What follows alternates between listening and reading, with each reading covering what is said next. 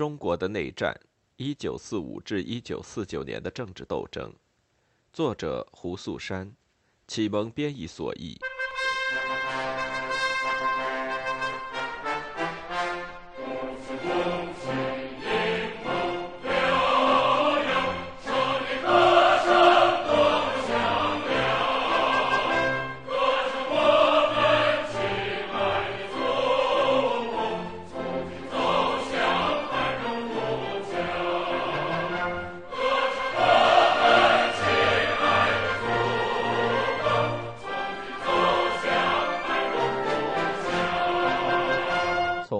到城市，一九四九年的中国共产党。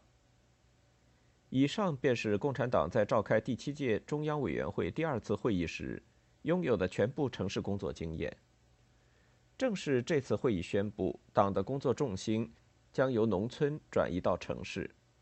到一九四九年三月，中国共产党已经有了将近四年直接管理城市的经验，主要是张家口、哈尔滨以及东北少数几个中型城市。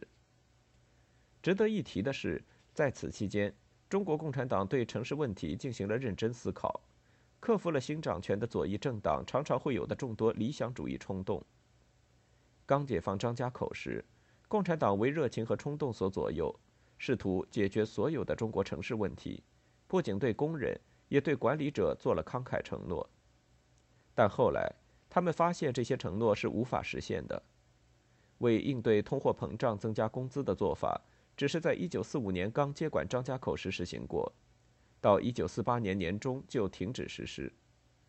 同样废止的做法还包括不断增加工资以抵消生活成本上涨，通过向工人提供最优厚的福利来解决他们的实际困难。共产党在张家口采取的其他过分自信的工业政策，包括八小时工作制原则、扩大公共部门。对于公司企业的慷慨税收鼓励制度等等，但共产党控制张家口的一年里，也采取了以下政策：劳动竞赛运动，利用计件工资制和物质奖励制度提高个体劳动者的产量，为完成预定的工作任务增加工作时间，限制工人的某些要求，强调劳动纪律，鼓励私人投资。对于中国共产党将在1947年至1948年采取的城市工商政策，后面这些措施给了人们足够的提示。在1947年下半年，随着反左倾冒险主义运动的开展，共产党的城市政策开始逐渐成型。这时，共产党关注的重点已由工商业、工人明显的转移到为支持战争而尽量扩大生产和经济重建上来。新政策强调与私人资本的合作，以及提高公有企业的管理水平，正是舍弃了根据工人的需求和政治表现确定工资的做法，采取了以技能、经验、工作表现为评判标准的分级工资制。共产党并没有放弃解决工人阶级所有实际困难的目标，但是将它推迟了。共产党近期的目标是保证工人的基本生活。并尽量减轻通胀对工人生活的影响。同时，共产党许诺今后将大幅提高工人福利，让他们满意。为此，1949年，东北首先实行了工人劳动保险制度。虽然城市反左倾运动和农村反左倾运动的时间和形式似乎是相同的，但它们的作用是完全不同的。在农村，反左倾运动标志着真正群众运动的结束。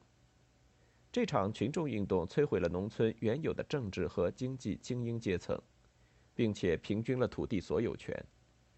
在城市里，情况则有所不同。一九四八年的城市反左倾运动标志着共产党的城市工商政策有了新的方向。当时，城市政策并不是土地改革运动的延伸和扩展，而是一个重大的、性质上完全不同的问题。在城市开展反左倾运动，至少是为了暂时维持资本家的地位，使他们免受日益激烈的工人运动的影响。工人们反对这种反左倾政策，最明显的例子是中国的主要城市解放后，工人的激进行为通常会持续几个月。这一点我们将在第九章详细描述。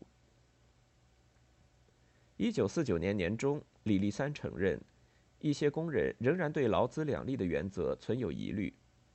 党优先发展生产，而将改善工人的生活放到第二位，这让他们感到疑惑。不仅如此，他们干脆直接质问道：“为什么共产党不像在农村把地主的土地分给农民那样，把资本家的财产也分给工人？其次，既然资本家依靠剥削工人赚取利润，一些工人提出质疑：扩大生产只会让资本家剥削的更多，那么为什么他们要加班加点提高产量？”对于第一个问题，李立三答道：“将地主的土地分给农民，并且同时提高农业产出，这两者是并不矛盾，可同时实现的。但一旦采取某些地方已经采取的做法，将工厂、商店以及其中的设备、货物分给工人，结果就大不一样。生产和商业活动将会完全停止，工人也将失业。没收并分配城市的财产，无论对生产还是对工人来说都没有好处。”对于工人的第二个问题，李立三指出，过去工人的确经受着三重剥削，即帝国主义、官僚资本主义、私营企业以及中国工业本身的落后。现在，帝国主义和官僚资本家被打倒了，政府已经出台法律，对私营企业的剥削进行了限制，保护工人的利益。私营企业的剥削最终将被全部消除。目前唯一存在的问题是极端落后的经济。国有资本仍然过于弱小，它单靠自己的力量无法承担起发展生产的全部重担，因此，不仅有必要利用私人资本，还要尽可能鼓励它向生产领域投资。在这种情况下，应允许私人资本赚取一定的利润。与此同时，整个社会和工人阶级都将从中受益。在城市开展的反左倾运动意味着。共产党变更了发展的优先次序。一九四五至四六年，张家口的经济和生产目标仍然反映出共产党强烈的农村色彩。这一目标不过是更大的边区生产计划的一部分，对农业的重视胜于工业，对轻工业的强调胜于重工业。到一九四九年，共产党重新定义了自己的目标，制定了经济发展的新战略。这一次。他们强调发展重工业，而不是轻工业和农业。根据马克思列宁主义的理论，无产阶级革命必须首先占领主要中心城市，由此夺取国家政治权力。此后，革命力量才进入农村，领导和组织农民，建立工农联盟。但在中国特殊的社会历史环境中，马克思列宁主义最好的学生毛泽东创造了农村包围城市的新的革命战略。这一战略是中国革命取得胜利的关键，因为城市的敌人实力十分强大，而革命武装又十分弱小。如果中国共产党机械地以城市为第一目标，他们将无法蓄积足够的力量打败敌人。那么，在长期的农村工作后，为什么要转向城市，以城市来领导农村呢？一些批评家对共产党工作的突然转向提出了质疑。共产党对这一问题的回答是：首先，因为革命力量现在已足够强大，具备了从敌人手中夺取城市地区的能力；其次，中国共产党主要的目标是建立一个现代化的工业国家，敌人控制的城市地区恰恰代表了中国经济最先进的部分。党在农村的根据地或许是取得胜利的必须条件，但如果没有城市，革命的胜利将始终是不完整的。农村可以用来包围城市，但辩证的看，也可以通过城市影响农村，并利用城市巩固革命的胜利。一九四九年三月二十五日，毛泽东进入北平，它的意义不仅仅在于共产党占领了国家首都，而且象征着党重新成为一个以城市为基础的政党。经历二十多年之后，中国共产党终于再次成为城市无产阶级的领导者。这一新的转变或许会给一些读者带来困扰，因此这里有必要对城市的领导功能进行稍微详细的描述。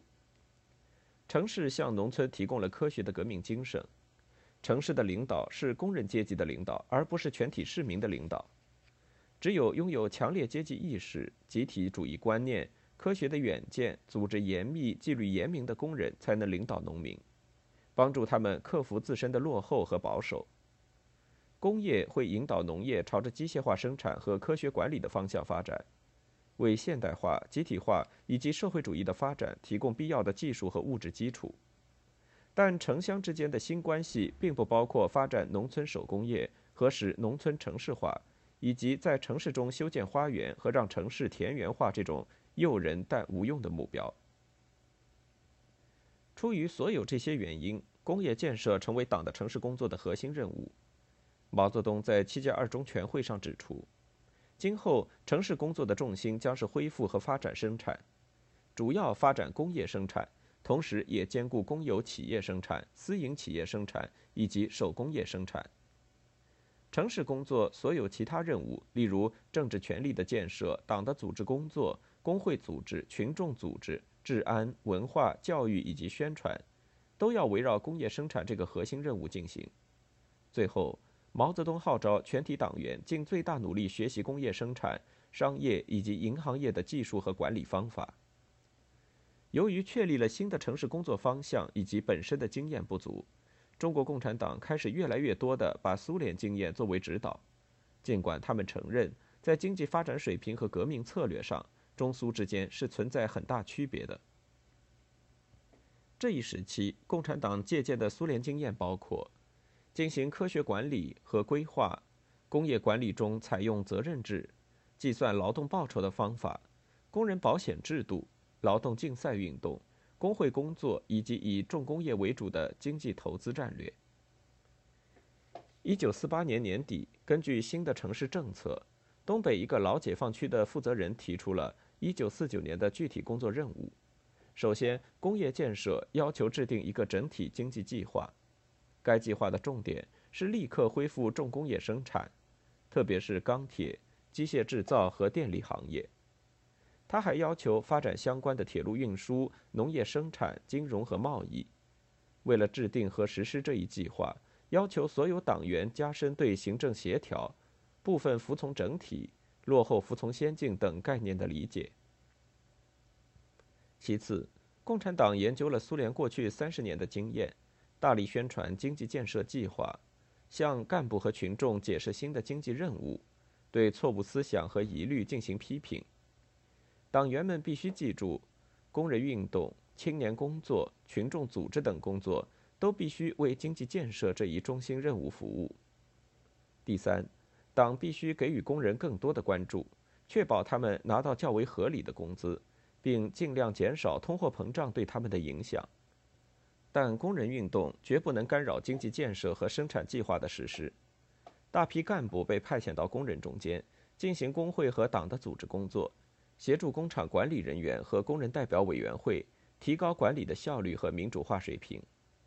最后，该负责人要求，在农村地方党机构必须成立供销合作社。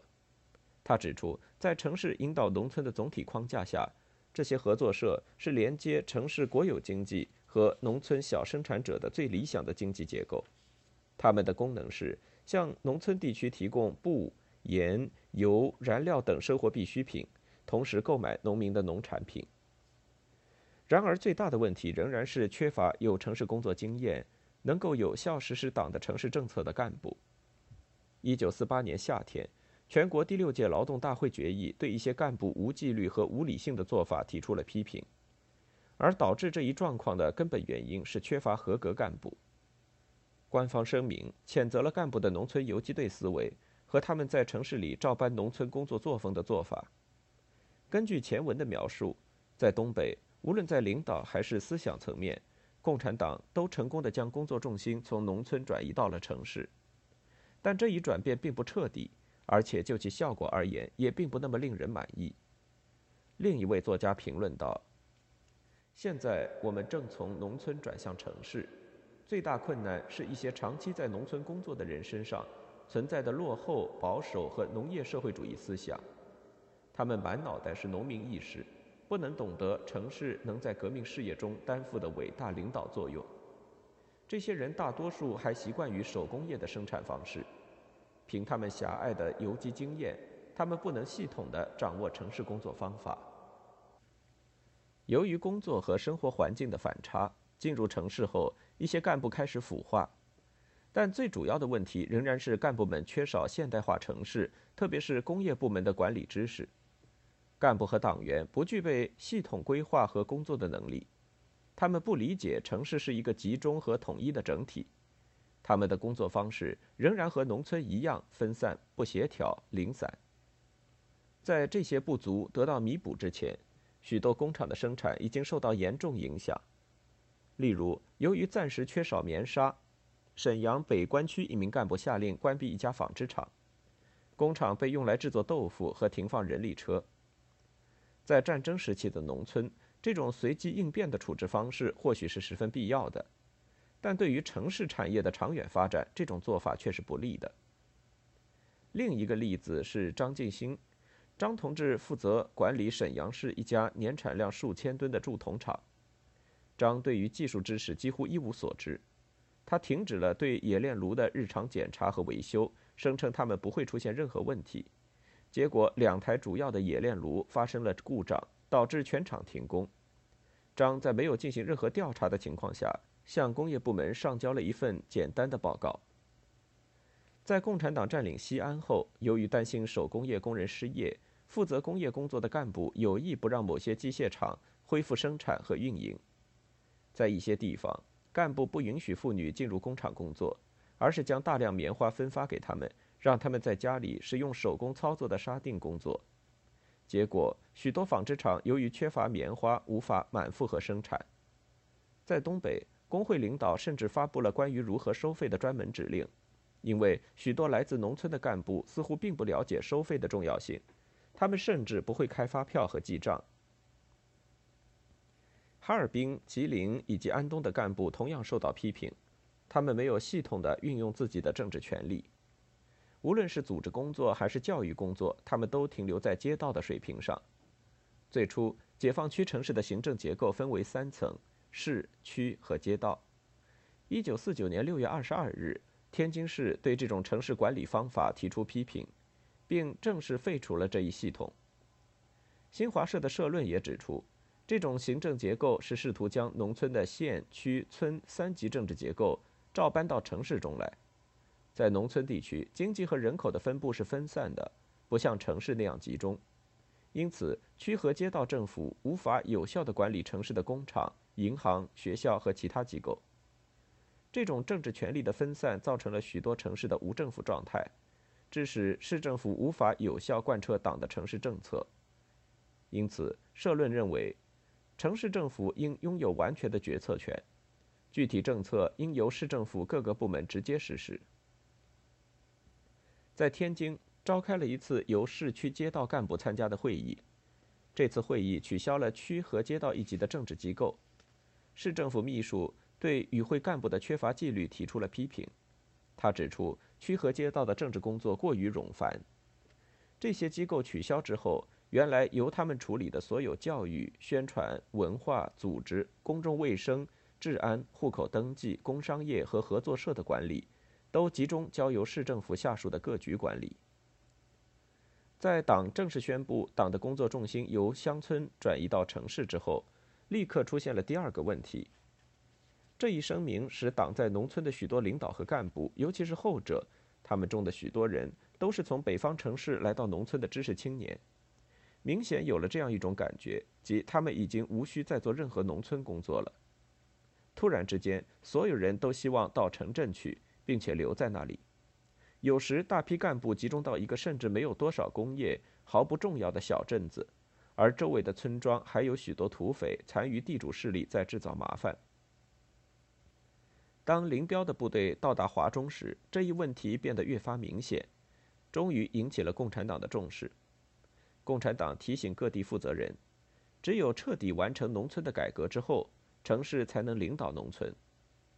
林彪在华中局今后工作方针的报告中指出，在东北和华北，土地改革已经顺利完成。农村地区普遍成立了人民政府，这为共产党从农村转移到城市创造了必要条件。在这些任务尚未完成的其他地方，当地政府绝不能忽视农村工作。林彪认为，当前在华中的工作重心仍然是农村，党的所有组织、宣传、教育和政府工作必须围绕这个重心。林写道：“党的目标并不是留在城市，而是坚定的以农村为中心。尽管缺乏城市管理和工业发展方面的经验，到1949年，中国共产党人已经成功的解决了一些最基本的城市问题。和南京政府不同。”中国共产党发展出了一种合理、有效、部分借鉴苏联经验的工人政策。该政策主要依靠社会风气、树立典型和物质奖励来提高工人的劳动生产率。共产党制定了一系列具体条款，以保证工人的基本生活水平，但并不赞同工人提出的可能严重影响生产和经济增长的要求。共产党试图利用民营企业家的经验和资本。他们希望通过这种工人政策消除民营企业家的疑虑，这一努力始终没有完全成功过。但在一九五零年初，高岗自豪地宣称，在东北的第一年，共产党取得的成就是巨大的。根据高岗的说法，政府为所有公有企业制定了生产计划，所有重要行业都超额完成规定的生产计划，尽管这些行业的平均产量。只相当于1943年的三分之一左右。这些行业包括钢铁、铜、煤炭、电力、机械制造。同时完成的还有铁路运输计划。没有完成生产计划的行业包括农业、棉纺、织布、造纸这类轻工业。私营企业同样得到了恢复。高岗声称，从1949年6月至12月，沈阳私营企业的数量增加了百分之二十三。受雇于私营企业的工人增加了百分之十八。一九四八年，在东北，共产党控制地区的物价上涨了八倍，但在一九四九年，上涨幅度仅为百分之八十。由于物价稳定、劳动保险制度以及工人医疗福利制度的建立，工人的实际收入增加了，农民的负担也大大减轻。一九四八年，农业总产量的百分之二十三上交给了政府，到一九四九年。这一比例下降到百分之二十。高岗这样总结了这些成果的重要意义。过去的一年已经证明了我们的党不仅善于发动群众进行土改和革命战争，也能够领导人民去建立一个新中国，管理好经济建设工作。这项工作还只是刚刚开始，但它已经成为现实，并且有了一个良好的开端。现代化和经济建设对于我们来说是一件全新的困难的事情。